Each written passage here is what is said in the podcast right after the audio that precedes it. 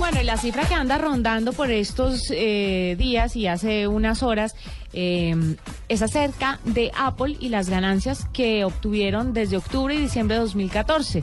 Ascendieron a 18 mil millones de dólares, muy por encima de los 13 mil 100 millones eh, de dólares que se anotaron en el 2013. O sea, en el mismo periodo se hicieron eso. Obviamente la expectativa de los nuevos teléfonos que cada vez la empiezan a hacer desde octubre y los venden en diciembre hace que le peguen ese empujón para un cierre de año perfecto.